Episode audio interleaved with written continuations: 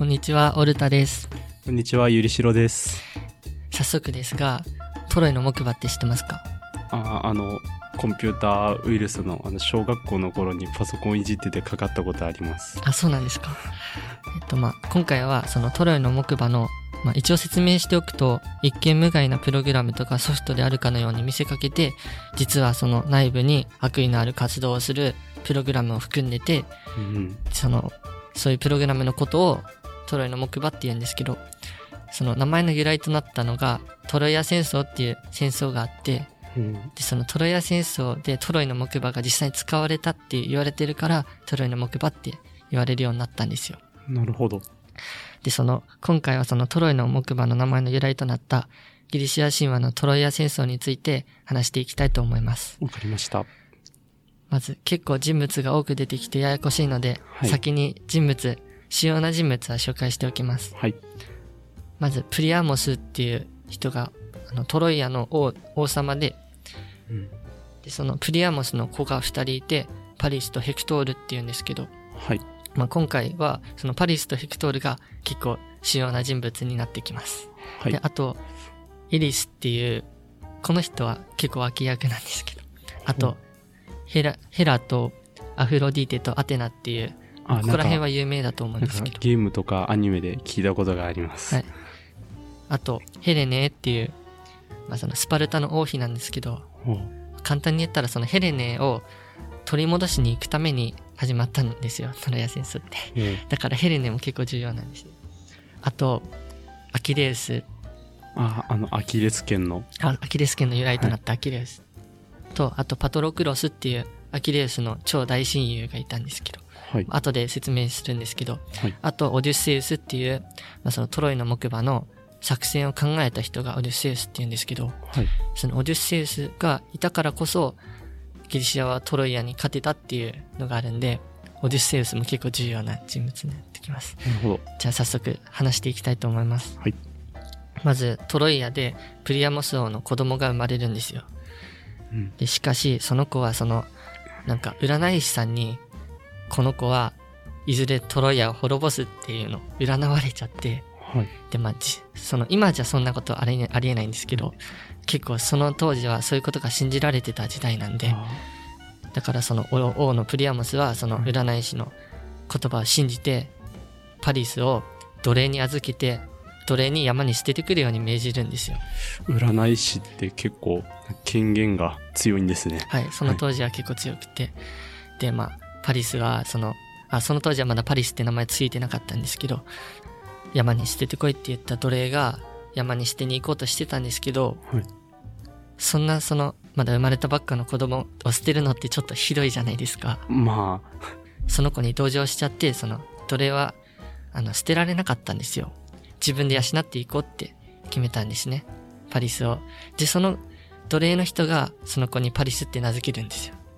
で、その頃、まあその、これは神話の神の中の話なんですけど、最高神ゼウスっているじゃないですか。あ、まあ、なんとなくは聞いたことが。で、そのゼウスが増えすぎた人間を減らそうって考えて、で、その戦争を起こせば人間減るじゃんって考えて、実際戦争を起こそうとするんですよ。すごい大粛清的な考え方ですね。はい。で、まあそのティティスとペレウスの結婚式があったんですよ。で、それを、結婚式があるから、そこで、その、結婚式で、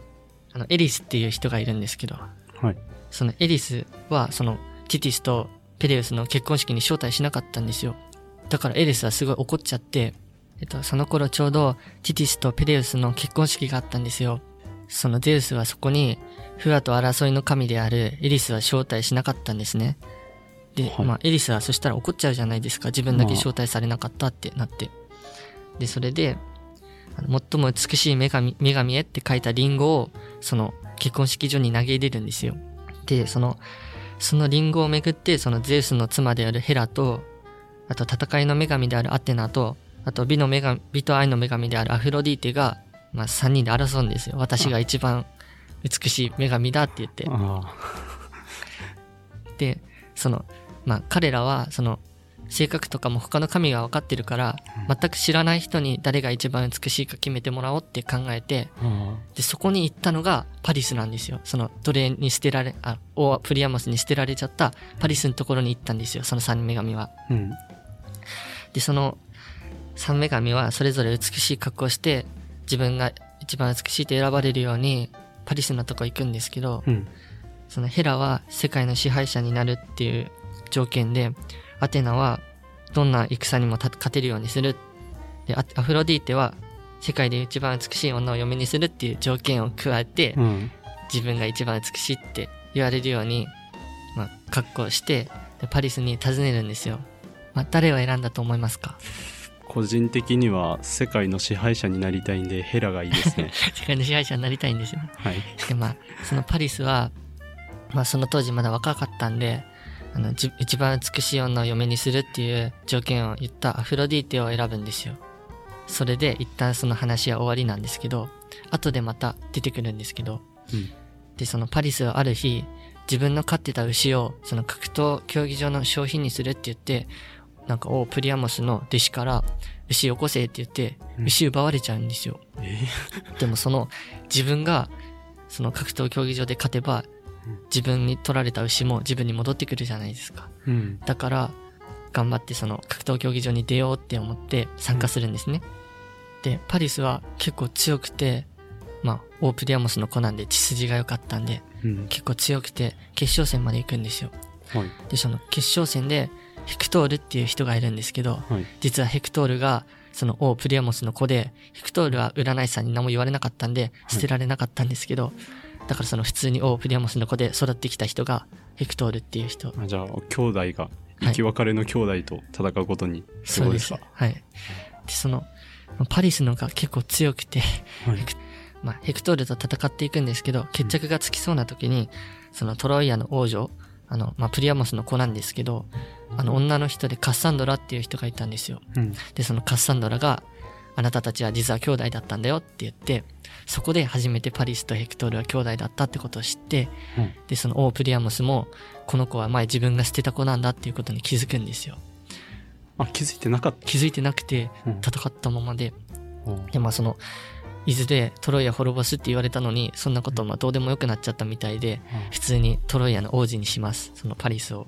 で、その、まあ王子になって、プリアモスは最初の命令として、かつてギリシャに奪われたヘシオネを取り戻してこいっていう命令を受けるんですよ。スパルタっていう、そのギリシャに行く途中にスパルタっていうところがあるんですけど、うんそのスパルタに着いたパリスは、スパルタの王妃のヘレネに恋をしてしまうんですね。だからその、パリスはアフロディーテが言ってた世界で一番美しい人はヘレネだって言って、で、そのパリスはうんスパルタの王妃ヘレネに恋しちゃって、うん。で、パリスはアフロディーテが言ってた、そのうん、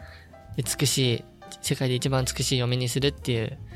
その言ってた人はヘレネなんだっていうことに気づいて、あ、うん。で、ヘレネを奪い去って国へ帰ります。うん。だからその、プリアモスにヘシオネを連れてこいって言われたんですけど、そんなこと聞かずに、うん。普通にヘレネだけ取ってきて、奪ってきて自国に帰っちゃうんですよ。新しく歴史系ポッドキャストが始まりました。ボイスドラマで学ぶ日本の歴史各ポッドキャストアプリにて絶賛配信中で、まあ話は変わるんですけど、カッサンドラっていう人、その、さっき、うん。パリスとヘクトールあのの話、兄弟だぞってそう言った。兄弟だよって言ったカッサンドラっていう人は、音楽と医術と予言の神であるアポロンにうん。付き合ってくれって言われて、で、その予言の能力を与えられ、与え、与えるから、その代わりに自分と付き合ってくれってアポロンはカッサンドラに言うんですよ。はで、まあそのカッサンドラも最初は嫌がってたんですけど、まあ予言の力ももらえるならいいかなっていうことで、そのアポロンと付き合うってことにするんですけど、アポロンから予言の能力をもらうと、なんかその自分で予言しちゃって、このアポロンと付き合ったらどうなるのかっていうのがあ分かっちゃうから、で、まあ結果が悲惨なことだったので、その、断るんですよ、結局。ああだからその、アポロンは怒って、でもその条件だけもあのその予言の能力だけもらって、うん、そのまま結局やめるってそうそうそう。だからアポロン怒るじゃん、当然。うんだからその、カッサンドラに予言の能力はあるけど、お前の予言は誰も信じてくれないっていう呪いをかけるんですよ。だから予言できても、誰も信じてくれないっていう状況なんですよ、カッサンドラは。で、まあその、さっきの、そのヘレネを勝手に連れて帰ったパリスの話に戻るんですけど、まあその、パリスが奪われたから、あの、スパルタは、その、ヘレネを取り戻しに行くために、当然、あの、トロイアに向かうんですよ。うん。で、最初はトロイア軍が勝ってたんですよ。うんで英雄アキレウスが出るまでは、その、勝ってて、まあ、これは諸説あるんですけど、うん一番メジャーなやつを話にします。ヘレネを取り戻しに行く軍の隊長は、オデュッセウスっていう名前なんですよ。はい。でそのオデュッセウスとアキレウスっていう人は仲が悪くて、うんで、まあ、アキレウスがいれば絶対その勝てるっていう、そのぐらい強い人物でアキレウスは。だけど、そのヘレネを取り戻しに行く軍の隊長がオデュッセウスだったから、うんオデュッセウス嫌いだから、アキレウスはついていかないんですよ、その軍に。あで、その、アキレウスの友達にパトロクロスっていう人がいたんですよ。あ。うん。で、パトロクラスは、その、アキレウスいないんじゃ相手もちゃんと戦ってくれないだろうし、自分がアキレウスの格好をして、そしたら軍の士気も上がるし、うん。相手もビビるかなって思って、そのパトロクロスはアキレウスに、その武装品と武器を隠してくれって言って、で、アキレ、あたかも自分がアキレウスのように見せかけて、トロイア戦争に向かうんですよ。で、その、パリスのお兄ちゃんにヘクトールっていたじゃん。うん。そのヘクトールが、ヘクトールはそのアキレウスのライバルって思ってたから、うん自分のことを。だからヘクトールはアキレウスが来たって知らされて、うん。倒しに行こうとするんですよ。うんで、実際戦ってみたらすぐ死んじゃって、あえ、これちょっとアキレウスじゃないんじゃない？ってなって、うんそれで、その、アキレ、あパトロクロスが死んじゃったことを。その、アキレウスが聞くんですよ。そしたら、俺の親友、殺したヘクトールも殺してやろうって考えて、うんヘクトール殺しに行くんですよ。で、まあ、ヘクトールとアキレウスは、あの、アキレウスの方が強かったんですよ。神の力もあったんで。うんそのアキレウスって、あの、アキレウスのお母さんがティティスって言うんですけど、そのティティスは、その、自分の子供、アキレウスだから、自分の子供を強くするために、冥界の川につけて、で冥界の川につければ、体がすごい丈夫になって、だけどその時に川につける時にかかとだけ持ってたんですよ。あだからここはアキレス腱って呼ばれて、そこだけ弱点になって川につかなかったから足が。あ。だからそこだけアキレス腱ってなって、今もアキレス腱っていう由来なんですけど、名前の。で、そのアキレスがヘクトールに勝つんですよ。うん。で、その、まあ、ヘクトールの弟であるパリスが、まあお兄ちゃんアキレウスに殺されたから、うんで、お兄ちゃんがアキレウスに殺されたんですけど、その自分もそのお兄ちゃん殺された敵討ちで行こうってなって、うんアキレウスを殺しに行こうとするんですよ。うん。で、その、でもアキレウスは普通に弓とか撃っても死なないんですよ。もう冥界の川についてるんで、体が硬いんで。だけど、その、その時アポロンが来るんですね。で、アポロンは、その、パリスに、アキレウスの条件はかかとだよって言うんですよ。はで、そしてそのアポロンが、そのパリスの味方になって、うん実際パリスは矢放ったら、かかとに当たったんですあ。ね。で、アキレウスはやっと、その、死んじゃって、まあ、アキレウスが死んだら、まあ、その、スパルタの軍とかも、士気が下がって、アキレウス死んじゃったなら勝てないよってなっちゃうんですよ。うんで、そこで、どうしようかなって考えたのがオデュッセウスなんですよ。うんオデュッセウスはその、トロイの木馬って最初言ったんですけど、その作戦を思いつくんですね。その、アキレウスが死んじゃったから、もう、自国に帰るっていうように、帰るように見せかけて、うん実はその、船を留めておいたんですよ。はで、その、トロイアの城の前に大きなトロイの木馬を建てるんですよ。あ。うん。でそのトロイの木馬を立てて、その他の人はみんなその逃げかけたよ、逃げたように見せかけて、実は船で待機してるんですね。で、そのそこに、あの、まあ、逃げ遅れた、あ、そう、逃げ遅れたスパルタ兵を、うん。そのわざと逃げ遅らせるように命令しといて、で、そのトロイアは、トロイア軍がその逃げ遅れたスパルタ兵に、この大きな木馬は何だって聞いて、うん。で、その逃げ遅れたスパルタ兵は、これは無事にスパルタへ帰るためのその後悔を祈るものであって、うん。これがもしトロイアの城内に入ったら、その願いは叶わなくなってしまうって言ったんですようん。全然嘘だけど。うん。で、それをトロイア軍が信じて、自分の城内に入れようとするんですよ。うん。だけど、まあ、それを当然危ないって考えた人もいて、うん。さっき言ったカッサンドラなんですけどアポロンの。そうアポロ予ン言の能力をもらった人。予言の能力もらった人なんですけどカッサンドラプリアモスとかにこのトロイの木馬は危ないから入れちゃダメだって言うんですけど、まあ、当然呪いかけられてるんで信用されなくなる、誰も信じてくれないし、うん。頭いい人でラオコーンっていう人がいて、うん。その人もそのこれは絶対入れちゃダメだって言うんですけどうん。ラオコーンがこのトロイの木馬入れないで燃やした方がいいって言った瞬間に、海から海蛇が飛んできて、うん。ラオコーンと二人の息子をもう殺させるんですよ。はい。蛇が体に巻きついて、まあそのラオコーンの像ってあるじゃないですか。世界史の資料集に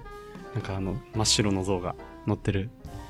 で、まあその今もバチカン美術館っていうところにラオコーンの像は置いてあるんですけど、うん。まあ、ラオコーンが燃やした方がいいって言った瞬間に、うん、蛇が飛んできたから、これはなんか危ないんじゃないかって、入れた方がいいんじゃないかって、その心配して、あトロイアの人も入れたくないって言ったら自分もこんな目に遭っちゃうかもしれないって考えて、あで、それで、まあこれ実はその、トロイア軍にアポロンがついてたじゃないですか。うん。で、それと同じように、そのスパルタにも、まあギリシャなんですけど、うん。そっちにもポセイドンがついてたんですよ、神あが。ーだからそのポセイドンがうん。やったことなんですよ、それは。あで、それで、まあそのトロイの木馬はトロイアの城内に入るんですけど、うん。まあトロイの人たちはギリシャ軍に勝って騒いでたんですよ。わーわーって。うんで、でもその夜中、夜中になって、そのトロイの木馬に隠れてたんですよ、実は、ギリシャ兵が。で、その隠れてたギリシャ兵は木馬から出てきて、船でわざとに、逃げるように見せかけた船の人たちに合図を出して、火をつけて、あの火、火であの合図出したんですけど、うんそしたらもう、そのに逃げたように見せかけたギリシャ軍の人たちも来て、一気にそのトロイアの城を攻め落とすっていう感じなんですよ。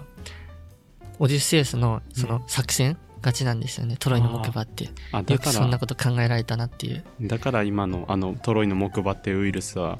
無害のように見えて実際なんか情報とか抜き取られるからうんうん。今トロイの木馬って呼ばれてるんだ、そう。うんそうなんですよ。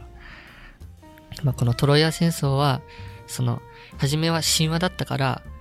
みんな知ってたんですけど、誰も信じてなかったんですよ、当時の人は。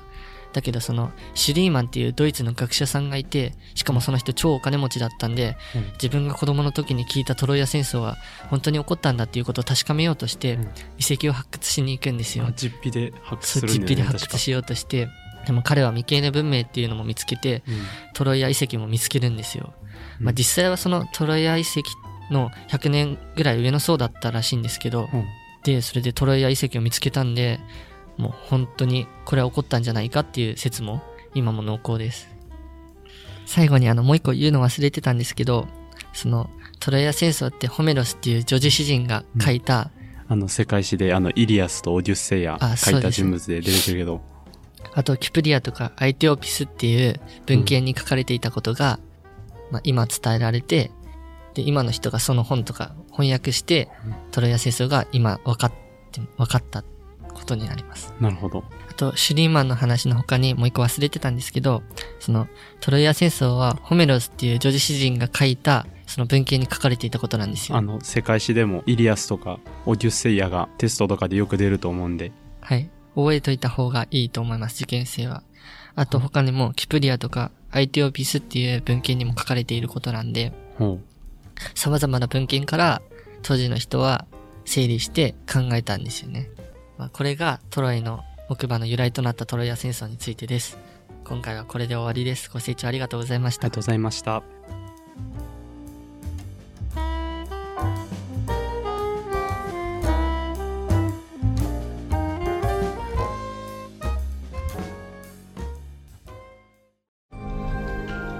しく歴史系ポッドキャストが始まりました。